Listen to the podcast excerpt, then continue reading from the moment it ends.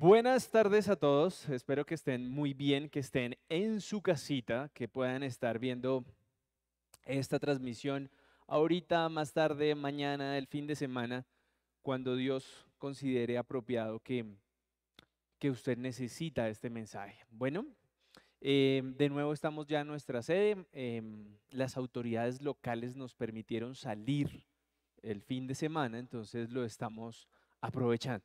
¿Listo?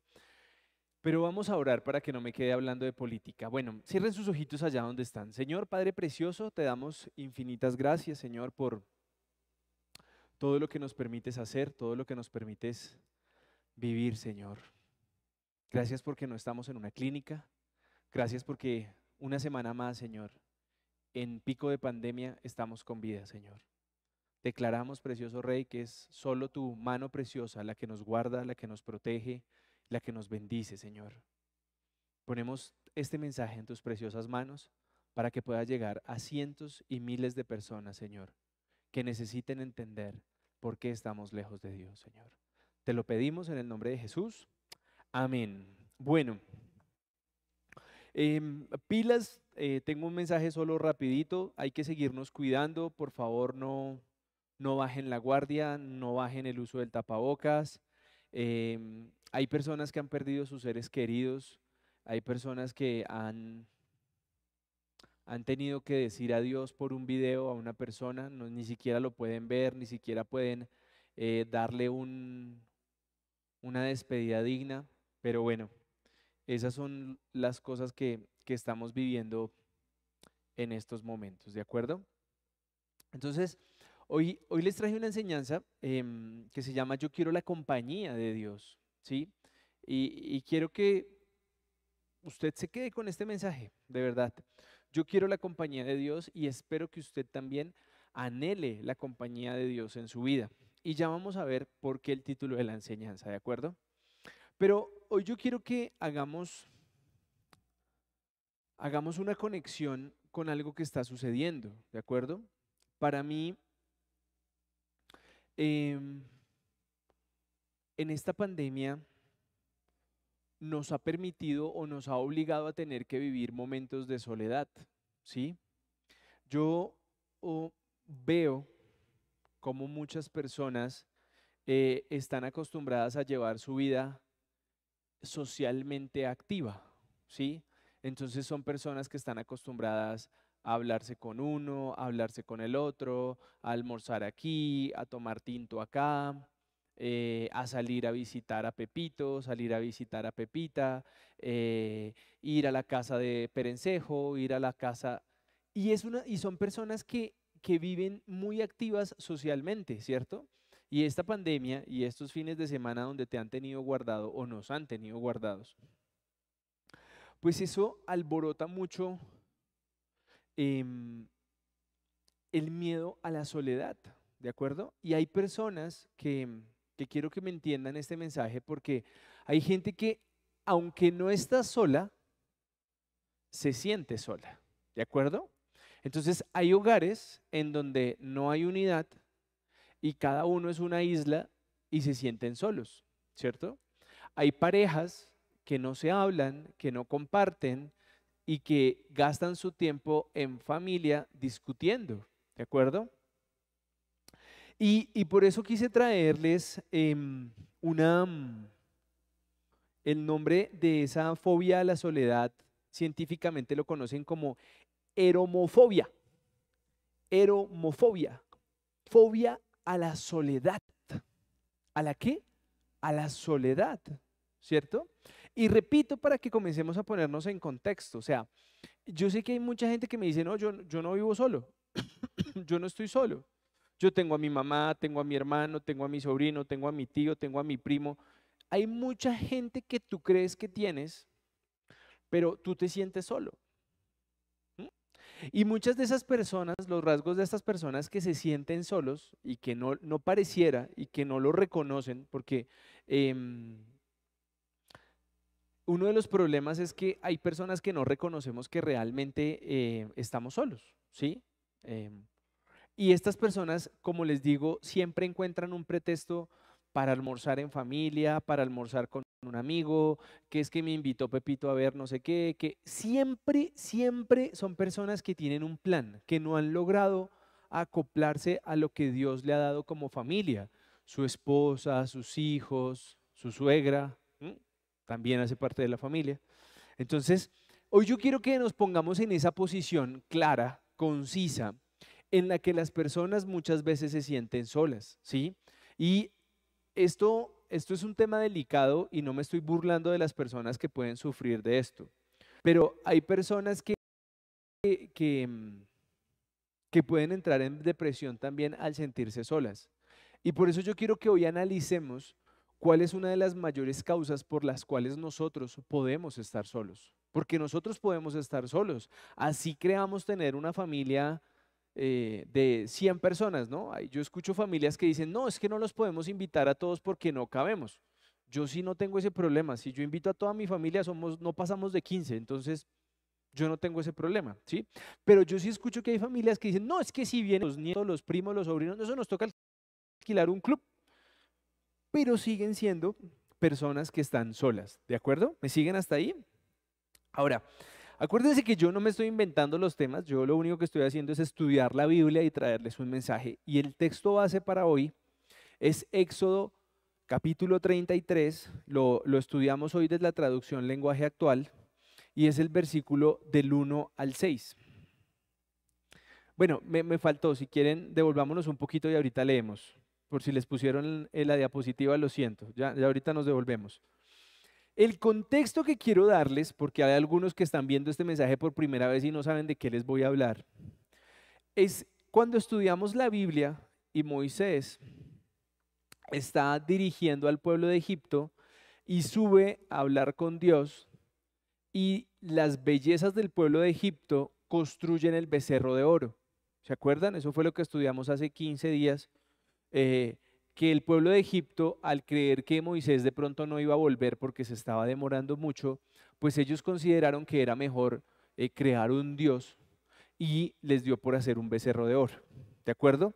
Entonces, eh, em, en ese momento, em, Dios se molesta, Dios quiere como, como reprender, castigar, pero Moisés intercede por ellos y fue lo que estudiamos hace ocho días, que el mensaje de hace ocho días fue todos fallamos, incluyéndome a mí. Entonces, después de ese contexto, ahora sí quiero contarles lo que sigue en la historia. Ahora sí vamos con el versículo 1 al 6. Dios le dijo a Moisés, deja este lugar y lleva al pueblo que sacaste de Egipto a la tierra que le prometí a Abraham, a Isaac y a Jacob. Yo les aseguré que esa tierra sería para sus descendientes. Es tan rica que siempre hay abundancia de alimento. Enviaré a mi ángel para que te guíe y, echa, y echaré de allí a todos los pueblos que no me obedecen. Y miren, ahí les manda una razón a los israelitas, ¿sí? Entonces, diles a los israelitas que yo no iré con ellos. Son tan tercos que si vuelven a pecar hasta podría destruirlos en el camino. Por lo pronto, que se quiten sus joyas, más tarde veré qué hago con ellos. Cuando Moisés le dijo esto, los israelitas se pusieron muy tristes, pues Dios los había reprendido con dureza y desde ese momento ninguno de ellos volvió a usar sus joyas. Tengo, tengo, que hacer un paréntesis porque estoy cayendo en cuenta que antes de leer el texto base hablé del pueblo de Egipto y es el pueblo de Israel.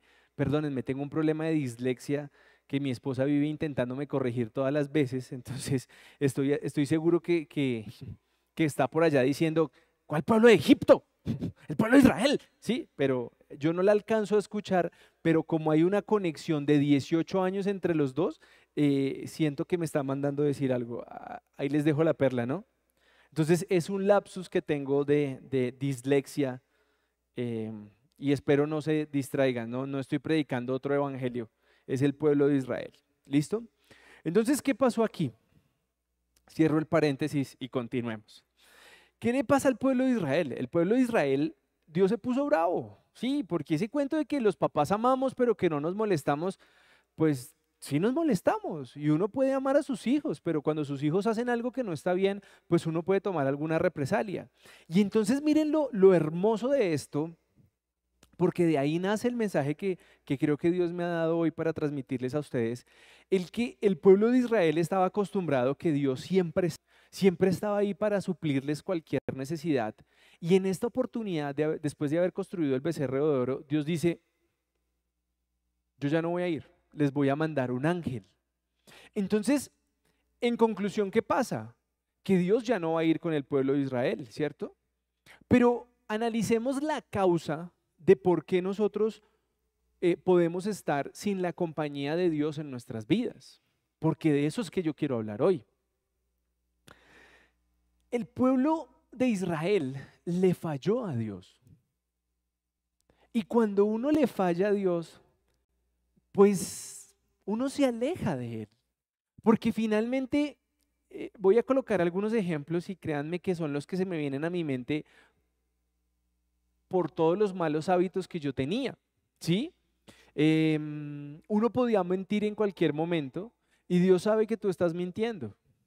Dios sabe que tú no estás pagando los impuestos que son. Dios sabe que tú no estás eh, o, que le estás siendo infiel a tu esposa, o que estás eh, queriendo quedar bien con todo el mundo, que estás agradando personas, que te gustan ver porquerías en el celular. Y la gente cree que eso no pasa nada, pero la realidad es que todos esos actos que desagradan a Dios, lo único que hace es alejarnos de Él. ¿Sí? Y yo quiero que tú logres entender que, que, que cuando uno falla, tiene una sola alternativa y se las quiero explicar ahorita bíblicamente hablando, porque mucha gente dice, ah, no, pues si Dios va a estar bravo conmigo, pues quedémonos así, distantes, ¿no? Y entonces hay gente que comienza, ha creído en Dios, ha sido cristiano, ha sido creyente, ha, intentado mantener su vida en orden, pero después de un descache eh, prefiere hacer su, su vida a su manera, por su cuenta, como él quiere. Pero miren, miren que yo pienso que eso es lo peor que nos puede pasar a los seres humanos porque, como lo decíamos hace ocho días, todos fallamos. Entonces nadie puede decir, yo sí como nunca fallo. No, no, eso no va a pasar porque todos vamos a fallar. Y miren que en, la vida hay otro ejemplo de soledad que me gusta mucho a mí y es el del rey David, ¿sí? Y, lo podemos ver porque David era el salmista, rey de Israel, pero sentía un vacío profundo. Miren, Miren lo que dice en el Salmo 25, de los versículos 16 al 26. Y está hablando del salmista, o sea, David. Mírame y ten misericordia de mí, porque estoy solo y afligido. Las angustias de mi corazón se han aumentado. Sácame de mis congojas. Mira mi aflicción y mi trabajo y perdona todos mis pecados. Mira mis enemigos cómo se han multiplicado y con oído violento me aborrecen. Guarda mi alma y líbrame. No sea yo avergonzado porque en ti confié. Integridad y rectitud me guarden porque en ti he esperado. Redime, oh Dios, a Israel de todas tus, perdón, de todas sus angustias. En este momento de lo que les acabo de leer, ¿qué está haciendo el rey David? El rey David no está haciendo otra cosa sino clamarle a Dios que se siente solo, que se siente solo. Y por eso yo les decía al inicio de este mensaje que el mayor problema es que mucha gente no reconoce que está sola, porque siente a la, a, la mamá, al papá, a los suegros, a los hermanos, a los cuñados, a los empleados. Entonces dice, no, hay miles de personas que están pendientes de mí, pero es una gran mentira. Porque muchas veces esas afugias de las que yo estoy hablando, esa soledad de la que yo estoy hablando, van por dentro. Y yo estoy seguro que durante esta pandemia muchas personas se han encontrado que están solas. Y se han encontrado que están solas porque el distractor que han montado en su vida, trabajo, eh, familias a pedazos, todas estas cosas que han intentado orquestar, no les está fluyendo, no les está eh, supliendo realmente las necesidades que pueden llegar a tener. Entonces, a mí lo que me parece más importante aquí es que nosotros logramos entender que tenemos un vacío, que muchas veces decimos estar plenos, pero no estamos plenos, sino en realidad nosotros podemos estar en una sociedad acompañados de alguien, pero sin la presencia de Dios. Y precisamente por eso el mensaje es, yo quiero la compañía de Dios. Y aquí se pone esto bien interesante porque yo quiero que, tú revises que Moisés nos ha mostrado en el, en el mensaje de hace ocho días y en el mensaje de hoy nos va a mostrar cómo él, con todo respeto, le, se dirige a Dios y le pide que cambie sus posiciones. Y miren que, que para eso traje Éxodo 33, los versículos del 12 al 17. Hay una parte donde ya Moisés, eh, Dios le dice al pueblo de Israel que no los va a acompañar. Y miren lo que hace Moisés. A mí me pareció muy chistoso porque Moisés quiere como manipular a Dios, pero bueno, ahí les voy a leer. Traducción lenguaje actual, versículo 12. Moisés le dijo a Dios, Tú me ordenaste guiar a este pueblo, pero no me dijiste quién me ayudaría a hacerlo. También me dijiste que me amas y que confías en mí. Miren el manipulador de Moisés. Si eso es verdad, dime qué piensas hacer para que yo también llegue a amarte y tú sigas confiando en mí. O sea, miren lo que está diciendo el hombre aquí de una manera fuerte contra, contra Dios, diciéndole como, pues dígame qué hacemos. ¿Listo? No olvides que este pueblo es tuyo y no mío. O sea, Moisés se le, se le rebotó aquí a, a Dios porque le está diciendo, se los voy a leer, Moisés le dijo a Dios, tú me ordenaste guiar a este pueblo, pero no me dijiste quién me ayudaría a hacerlo. También me dijiste que me amas y que confías en mí. Miren cómo lo asevera. Y ahora le vuelvo a preguntar, si eso es verdad, dime qué piensas hacer para que yo también llegue a amarte. Ese llegue a amarte significa, Moisés, yo no te amo.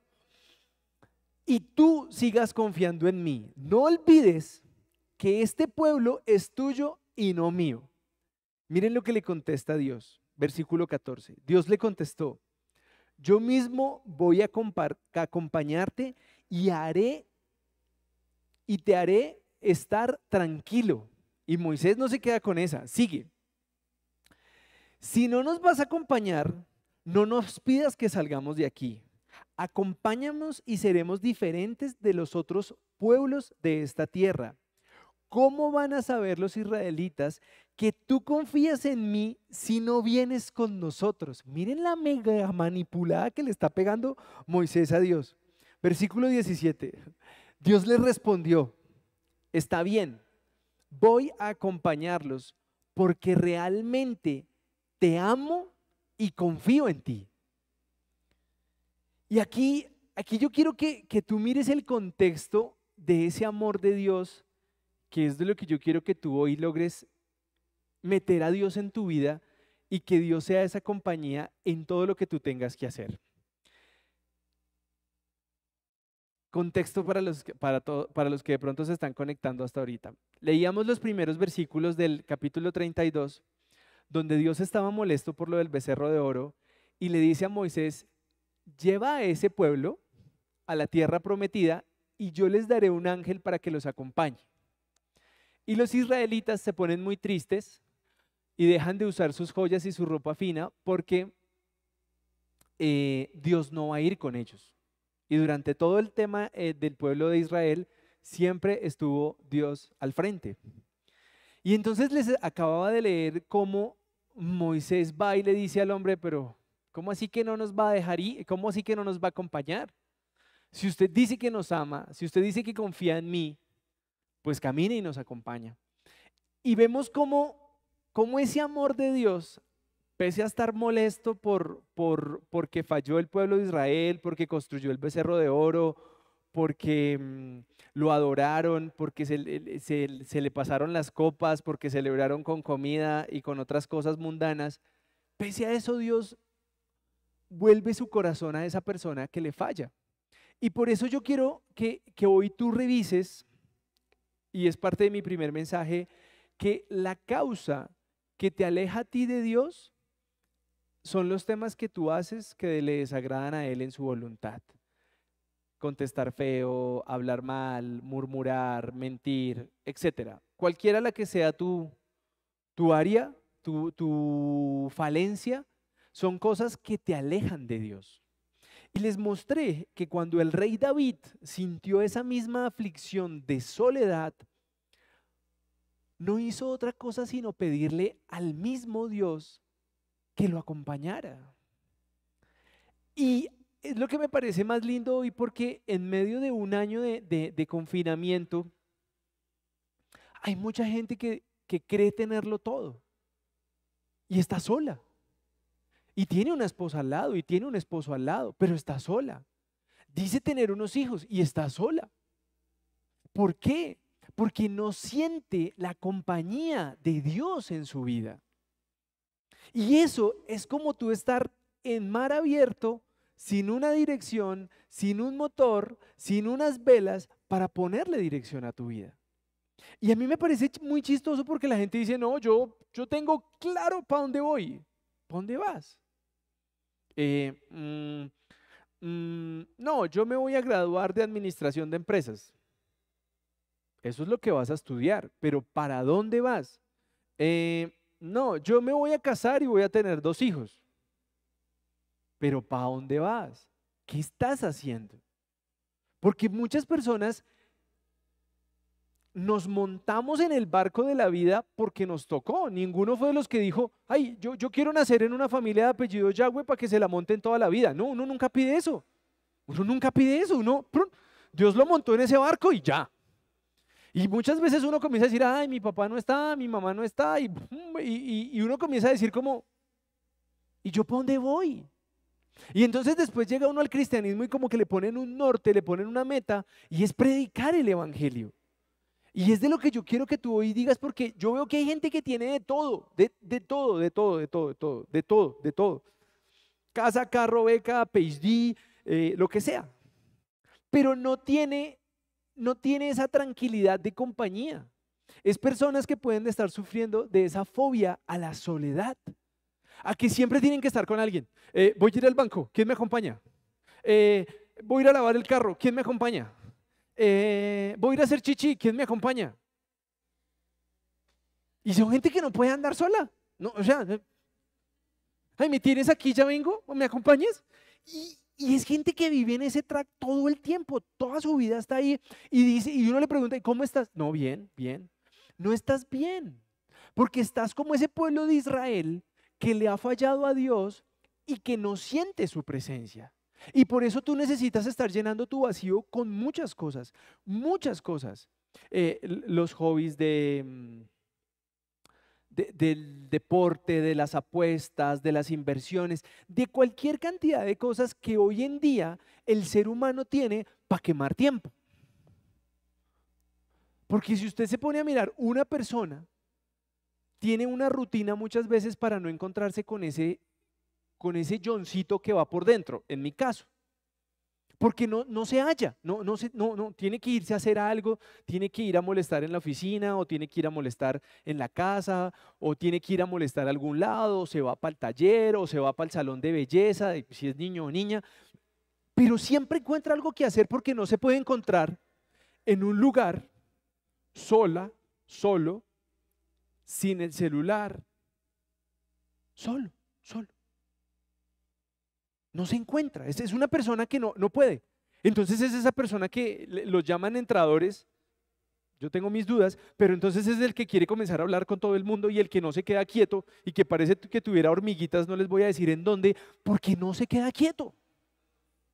Entonces comienza como, Entonces lo ponen ahí quieto, le quitan, le quitan el celular, le quitan el celular y comienza.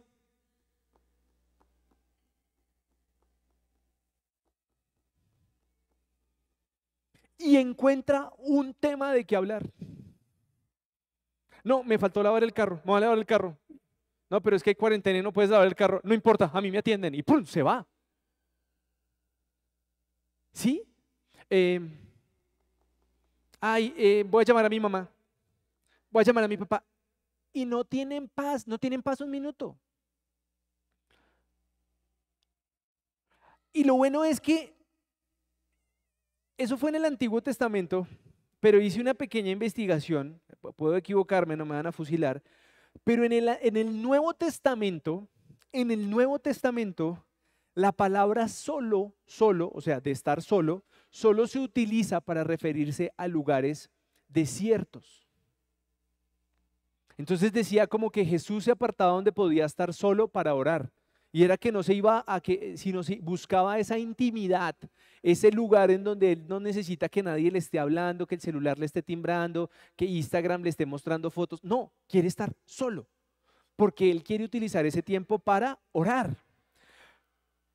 Y la parte del mensaje que más me gusta es, está en Mateo 28, versículo 16. El versículo al que voy a hacer énfasis es el 20, pero quiero que miren el contexto total para no para que ustedes logren entenderme de lo que yo quiero hablarles hoy. Mateo 28, Reina Valera. Pero los once discípulos se fueron a Galilea, al momento donde Jesús, al, al monte donde Jesús les había ordenado. Y cuando le vieron, le alabaron, pero algunos dudaron. No es el tema de hoy. Y Jesús se acercó y les habló diciendo, Toda potestad me es dada en el cielo y en la tierra. Por tanto, id y hacer discípulos a todas las naciones, bautizándolos en el nombre del Padre, del Hijo y del Espíritu Santo, enseñándoles que guarden todas las cosas que os he mandado. Y he aquí, yo estoy con vosotros todos los días hasta el fin del mundo. Y este versículo resume mi enseñanza. O sea, la verdad es que hubiera podido hacer la enseñanza solo con este versículo, pero me linchan en las redes sociales que porque me estoy inventando una prédica. Pero aquí está muy claro. Jesús nos está diciendo que si nosotros guardamos las cosas que Él nos ha mandado, Él va a estar con nosotros. Y va a estar con nosotros todos los días hasta el fin del mundo. Entonces cuando yo logro escuchar que una persona sufre de depresión, sufre de miedo a la soledad, sufre de pánico, yo te pregunto, ¿qué es lo que tú estás haciendo que desagrada a Dios que tú no puedas sentir la presencia de Dios? Esta mañana, y se los voy a colocar como un ejemplo muy práctico de lo que yo vivo. Esta mañana me desperté como un, como un pollo enfermo para ser colgado. Estaba sudando frío, me dolía el estómago, eh, no quería comer, eso, eso significa que algo, algo estaba mal. Y, y el sentido de responsabilidad que tengo, siempre tengo una rutina los sábados que intento estar terminando de repasar el tema. Y Viviana me sirvió algo muy suave de almuerzo y me fui a acostar. Entonces mis hijos cuando me ven acostado un sábado como que se les prenden las alarmas porque ellos saben que para mí los sábados es, ya nos vamos para la iglesia, ya nos vamos, ya nos vamos, ya nos vamos.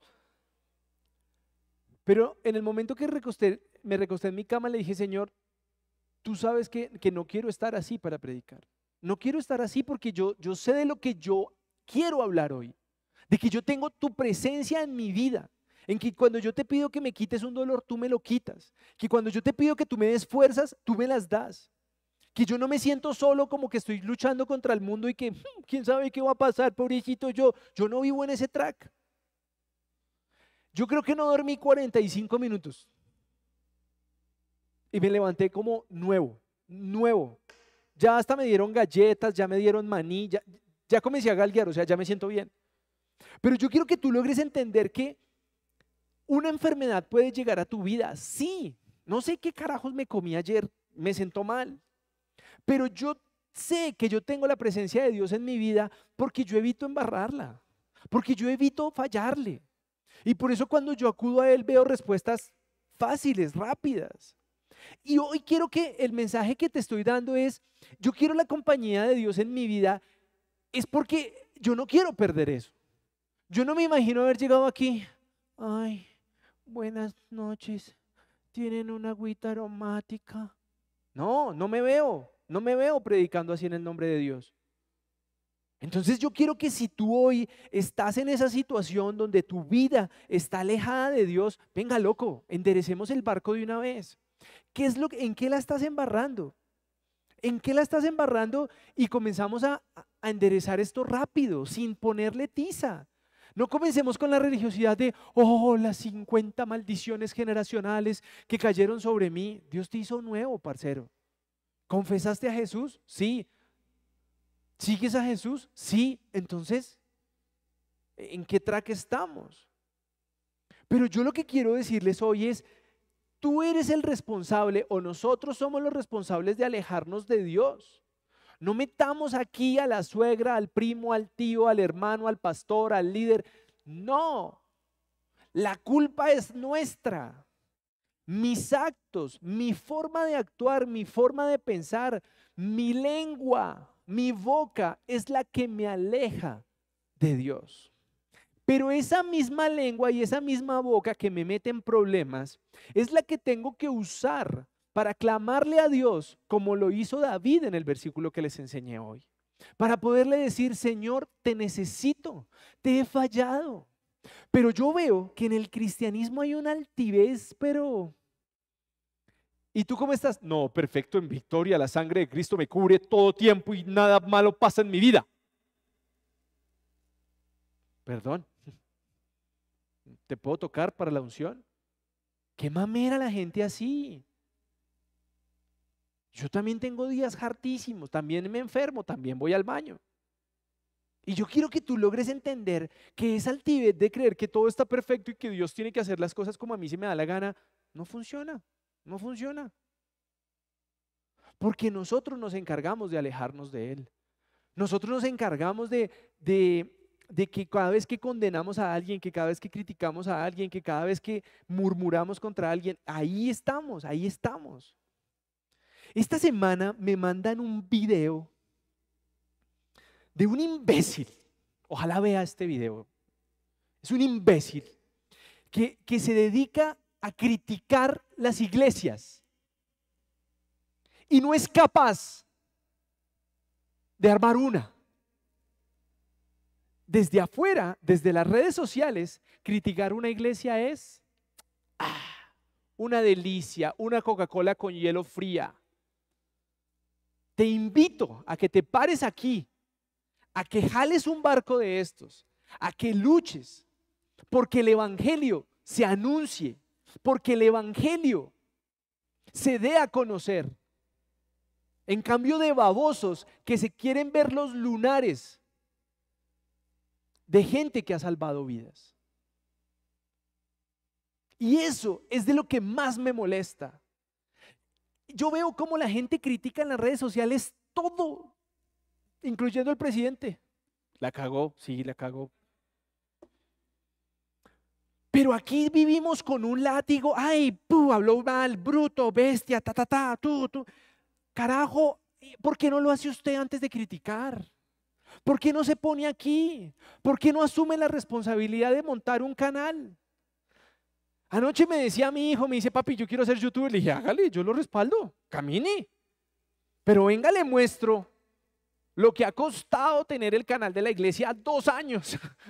Y el man me dijo después, uy, no, no, papi. Porque es que es muy fácil criticar. Todo el mundo dice, ay, el, el sonido tan picho. Uy, esa cámara tan picha. Venga, mi hijo, lo invito. Venga, nos enseña. Pero estoy mamado de que la gente utilice su boca para criticar, para destruir y para alejarse de Dios, parcero. Si tu nuevo evangelio es tan guau, ¿quién te sigue? ¿O te siguen los acomplejados llenos de odio que quieren ver sangre en redes sociales? Si ese es tu ministerio, le podemos poner nombre. Pero yo lo que quiero hacer es que hoy tú me logres entender que si estás solito es porque tú te has alejado de Dios. Que si tu matrimonio está lejos de Dios es porque tu matrimonio no le agrada a Dios y algo está pasando ahí. Y yo no voy a entrar en polémicas, pero todo el mundo sabe en qué la están barrando. Y miren lo que está fácil, Colosenses 3:15, sin moños. Reina Valera. Haced morir pues lo terrenal en vosotros, fornicación, impureza, pasiones desordenadas, malos deseos y avaricia, que es idolatría. Conclusión. Conclusión. ¿Te sientes solo? ¿Te sientes triste? ¿No te hallas? ¿Tienes que tener eh, Facebook, YouTube, Instagram, TikTok a toda hora en tu mano para sentirte acompañado? ¿Qué estás haciendo que desagrada a Dios? No te lo voy a adornar. No te lo voy a adornar. Algo estás haciendo que desagradas a Dios y no sientes la presencia de Dios en tu vida. Porque les leí en el Nuevo Testamento cómo Jesús nos dice claro, ir a ser discípulo a todas las naciones, bautizarlos, y siempre estará con nosotros. ¿En qué punto estás tú? ¿Te sientes pleno o no te sientes pleno? ¿Sigues con, con el complejo del comparativo Facebook? Yo no he visto al primero que ponga una foto cuando está enfermo. Ah, bueno, sí hay algunos que les gusta hacerse las víctimas. Sí, es verdad, hay algunos. Pero, pero que diga, me, dio COVID, me voy a morir, me dan un like, no veo el primero. Ahorita hablaba de, Alex Campos, que su papá estuvo muy enfermo en una clínica, complicado el tipo, y este man, me fascina el tipo porque cogió, no, no soy gay, ¿no? Me gusta lo que hizo, porque ahora dicen, ay, ese man es gay. Cogió la guitarra y en un pasillo de la clínica donde estaba el papá se puso a alabar a Dios. ¿Dónde están los mamertos que viven criticando todas las iglesias y por qué no apoyamos a ese man que la está sacando del estadio con su música? Pero ¿dónde están? ¿Cómo es de fácil murmurar? ¿Cómo es de fácil criticar? Pero cómo es de difícil exaltar el nombre de Dios y decir que vienen. Gloria a Dios se salvó ese Señor. Gloria a Dios. Así se les haya, se hayan, dos viejitas se hayan puesto locas allá, que callen a ese loco que está cantando. Ojalá hayan hecho la oración de fe ese mismo día. Pero eso es de lo que yo digo, hermanos, ¿en qué estamos? nos, abrumó.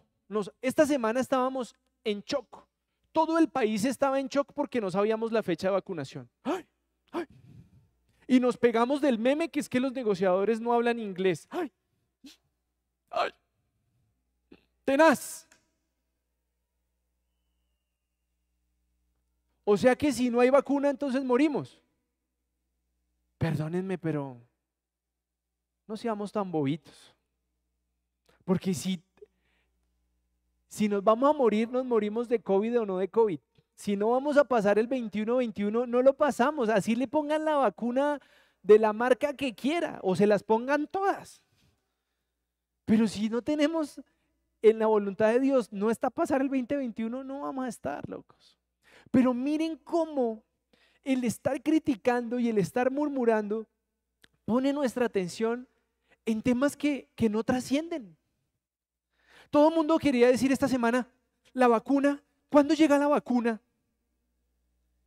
Y me dio por hacerle una pregunta a una persona.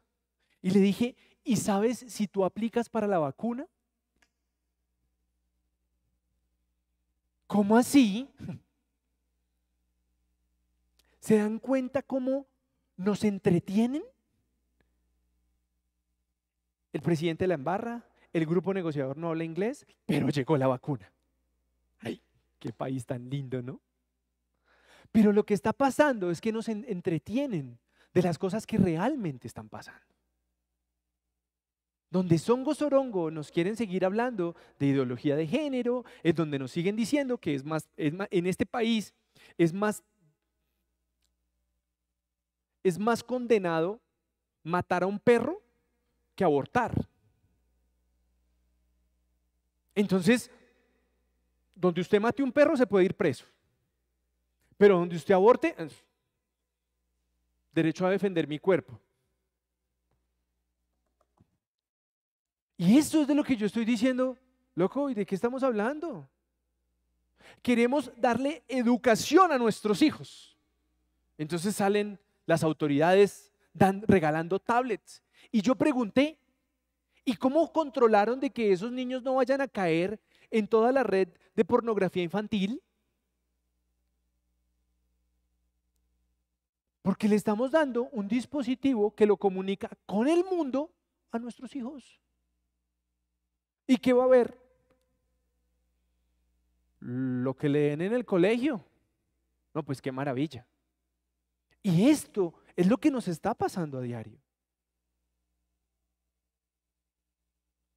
Declaran luto nacional tres días porque se muere el ministro. Y llevan 50 mil personas muestras por la misma enfermedad y no, no ha pasado nada. Pero todo el mundo ahí sí. Parceros, la inconsciencia en la que estamos, la dureza de corazón en la que estamos, es una cosa salvaje. ¿A cuántas personas hemos ayudado este año? Esta semana, lo prometo, mañana tenemos que lanzar la campaña de ayuda a los niños. Con lo que hablamos, tenemos que llegar por lo menos a 50 niños que necesiten kit escolar, cuadernos, colores, lápices, tenemos que armar esos combos. Porque esto tiene que ser práctico, diciendo y haciendo. Y yo quiero que tú te subas en ese pensamiento de que así seamos 80, 100, 200, 500, mil locos, los que pensemos diferente. Nosotros tenemos que seguir pensando en esa mentalidad de Cristo, en la mentalidad de hacer las cosas bien, en la mentalidad de que nosotros podemos cambiar el mundo con nuestro testimonio. Porque seguimos con esa mentalidad del guardado, del pendiente. Y esa mentalidad del guardado, del pendiente, nos está alejando de Dios, locos. Y, ese, y el alejarnos de Dios, ahora lo llaman de diferentes formas. Hoy estudiaba y esta pandemia nos deja miedo a salir, miedo a estar encerrados, miedo a estar en un lugar con mucha gente, miedo a la soledad y se me olvidaron las otras tres. Pero eso es lo que nos está dejando esta pandemia. Y entonces yo pregunto, ¿a qué le quieres apostar tú? ¿Para dónde vas tú? Al seguir diciendo, oh, la sangre de Cristo me cubre y que todo el mundo a tu alrededor sepa que tú eres una farsa. ¿Para qué? ¿Para qué? Yo le he pedido a Dios que si mi vida vuelve a ser la farsa que fui, Aquí ponga otro, pero a mí no me deje acá. Porque eso va a ser un antitestimonio más para que más personas tengan carne para seguir criticando a las personas. Y yo quiero que tú hoy te subas en este mismo pensamiento mío.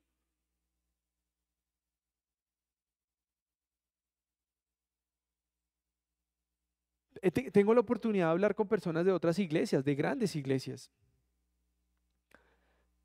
Y veo cómo la gente se desanima del camino de Cristo. La gente se desanima de querer hacer las cosas bien, de querer hacer las cosas en honestidad. La atmósfera en la que vivimos en este país nos lleva a, al CBY, al vivo vive del bobo. Y que no se haya visto esa, vez hacerlo. Pero yo hoy quiero invitarlos a que hoy entreguemos esa farsa que tenemos dentro. Que nosotros podamos decirle con la oración que va a hacer Viviana a Dios, Señor, permíteme ser honesto conmigo mismo. No me permitas seguir diciendo que soy un cristiano a bocas llenas y publicarlo en las redes y montar 80 mil versículos, cuando todavía me cuesta respetar el pensamiento de una persona que no ha tenido la capacidad de conocer lo que Él me ha enseñado. Yo, yo, yo quisiera que, que, nos revisáramos como, como cristianos. ¿Qué pensaría Jesús de todas las estupideces que ha podido escuchar nuestras? De todos los pensamientos locos que se nos han pasado por la mente. ¿Será que él también diría como, uy, fuchs? ¿O será que esa misma ignorancia en la que estábamos fue la que utilizó Dios como herramienta para traer personas a nuestra vida para que nos permitieran entender lo que hoy sabemos? Pero los cristianos, parece que cuando nos convertimos, trazamos una línea. Y de ahí para atrás, po. Y de ahí para adelante, somos una maravilla. Somos es una farsa. Porque eso que está atrás de la línea es donde Dios se fijó en nosotros y dijo, tú eres de los míos. Y nosotros no podemos vivir orgullosos de lo que fuimos, pero no podemos olvidar de dónde nos sacó Dios. Porque eso es lo que tiene que mantenernos agradecidos y recordar muy bien de dónde nos sacó y a dónde nos ha traído para que nosotros no olvidemos que nosotros también debemos ser instrumento para esas personas que no han tenido el privilegio de conocer de Dios.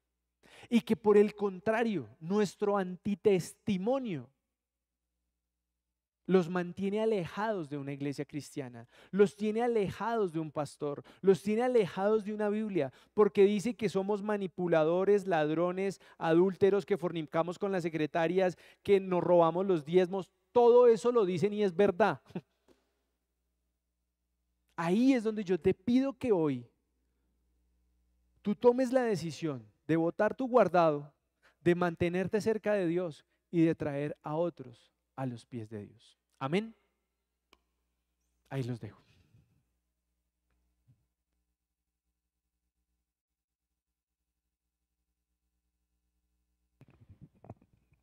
Buenas noches. Por favor, cierren sus ojitos. Los que estamos aquí no nos vamos a quedar dormidos, por el contrario, vamos a estar en esa conexión con el Señor y a los que están online también. Por favor, eh, entremos en esa intimidad con Él, ¿les parece? Padre Precioso, venimos delante de tu presencia, totalmente agradecidos por lo que haces con cada uno de nosotros. Señor, también por esta palabra, por este mensaje tan especial porque definitivamente nosotros queremos tener tu compañía, tenemos, queremos tener tu guía, queremos estar siempre bajo tu protección, que hagamos en nuestra vida solo lo que tú quieres. Permite que si nosotros tenemos pensamientos, que si hemos eh, hecho algo en lo cual tal vez en este momento nos detenemos y decimos está mal, podamos resarcir, Señor. Ayúdanos, Padre Precioso, porque necesitamos cada vez ser más personas las que creemos en ti, las que entendemos que tú tienes algo especial para cada uno de nosotros, que no es en vano poder ir a donde quiera que vayamos, transmitiendo tu palabra, transmitiendo tu evangelio sin importar lo que digan los demás, Señor, porque lo único que queremos hacer es agradarte a ti, Padre Santo. Gracias porque cada vez más familias entienden la importancia de poder incluirte a ti en cada una de sus casas, porque eso es lo que necesitamos. Si cada uno de nosotros va solo por el mundo, si nosotros no queremos entablar esa relación contigo, lo único que podemos hacer es cometer errores, es irnos derecho para el abismo. Y todo eso, Padre Santo, es lo que nosotros queremos evitar. Es lo que te pedimos, que tú nos ayudes, que tú nos cubras, que nos permitas tener esa capacidad, ese entendimiento, Señor. Porque creer en ti es lo único valioso. Proclamarte a ti, Padre Santo, es lo que en nuestra vida nos mueve, es poder sentirnos llenos, es poder sentir ese gozo de estar viviendo todos los días, poder tener la bendición de poder abrir los ojos, respirar, movernos por nosotros mismos. Pero no esperar, Señor, que todo definitivamente en nuestra vida se haga solo. Nosotros queremos que nos tomes de tu mano, porque tal vez durante mucho tiempo hemos sido reacios. Hemos, hemos sido, Señor, esas personas las cuales queremos dejar todo de lado. Y muchas veces no dejamos que tú nos consientas, que tú nos guíes, que tú nos hables. Padre precioso, queremos colocar todas, todas nuestras peticiones, todos nuestros problemas, todo aquello que nos atormenta, solamente bajo tu mando, solamente, Señor, bajo tu guía, en tus manos, bendito Rey. Eso es lo que necesitamos. Independiente de todo lo que venga en contra de nosotros, independiente de lo que venga en contra tuyo, Señor. Porque nosotros sabemos perfectamente a quién le servimos. Y eso es lo que a nosotros nos llena de amor, de emoción, de paz, Señor. Esa paz, Padre Santo, que como tu misma palabra lo dice, solo viene de ti, porque el mundo no la puede dar. Gracias, bendito Rey. Hoy colocamos, Señor, a todos nuestros seres amados en tu preciosa mano. Que seas tú el que los proteja, que seas tú, Padre Santo, el que los acompañe en todo momento y en todo lugar. Padre precioso, hoy también, Señor, oro por el mundo entero, por todas las personas que hoy sufren una enfermedad, que hoy están dependiendo de su, eh, de su vida, Señor, en una clínica. Yo te pido que tú los acompañes, los visites y que si es tu voluntad, les des esa sanidad que solo viene de ti. Padre precioso, hoy entendemos que tal vez estamos viviendo estos temas de pandemia, estos temas que dependen solo de salud, para que cada vez también más personas podamos confiar en ti, podamos depositar nuestra fe, porque ni el dinero del mundo entero puede comprar la vida de nadie, ni la salud de nadie. Por eso lo único que podemos hacer es descansar en ti, sabiendo que tú eres el único que nos da esa sanidad. Padre precioso, coloco a todas aquellas que están pasando necesidades, que por culpa de todo lo que se está viviendo, Señor, están aguantando hambre, están, Señor, tal vez también sin dónde vivir, Señor. Yo pongo a todas esas personas que seas tú, Padre Santo, el que solucione sus problemas. Padre precioso, definitivamente tenemos que volcarnos a ti. Y por eso te pido que cada persona y todo aquel que no te conoce logre, Señor, conocerte lo más pronto posible.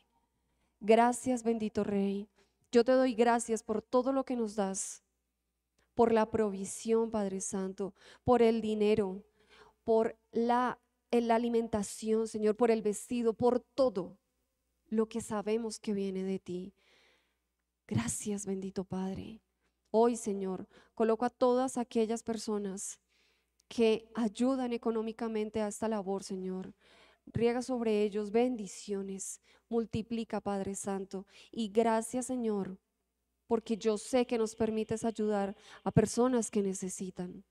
Gracias Padre Santo. Hoy colocamos todo en tus manos y sabemos que la semana que viene va a estar guiada solo por ti. Colocamos las empresas, colocamos los negocios, Señor, los empleos, a toda aquella persona que está buscando un empleo. Sabemos que tú tienes ya uno específico para ella. Por eso, Señor, colocamos todo lo que vaya a pasar y sabemos que con tu mano poderosa podemos ir de victoria en victoria, Señor, y podemos llegar a tener todo lo que deseamos, bendito Rey. Gracias, Padre Santo. Hoy descansamos en ti sabiendo que tú estás al control de nuestra vida y que tú nos proteges siempre bajo tu manto poderoso. Señor precioso, gracias. Dejamos el resto de noche, Señor, y el resto de semana en tus manos. Te bendecimos, Señor, hasta ahora en el nombre de Jesús. Amén. Bueno, gloria a Dios, a nuestra iglesia online, muchas gracias. No olviden visitar nuestras redes sociales y si Dios lo permite, nos vemos el miércoles sobre las seis de la tarde y dentro de ocho días igual. ¿Vale? Dios los bendiga. Y a usted.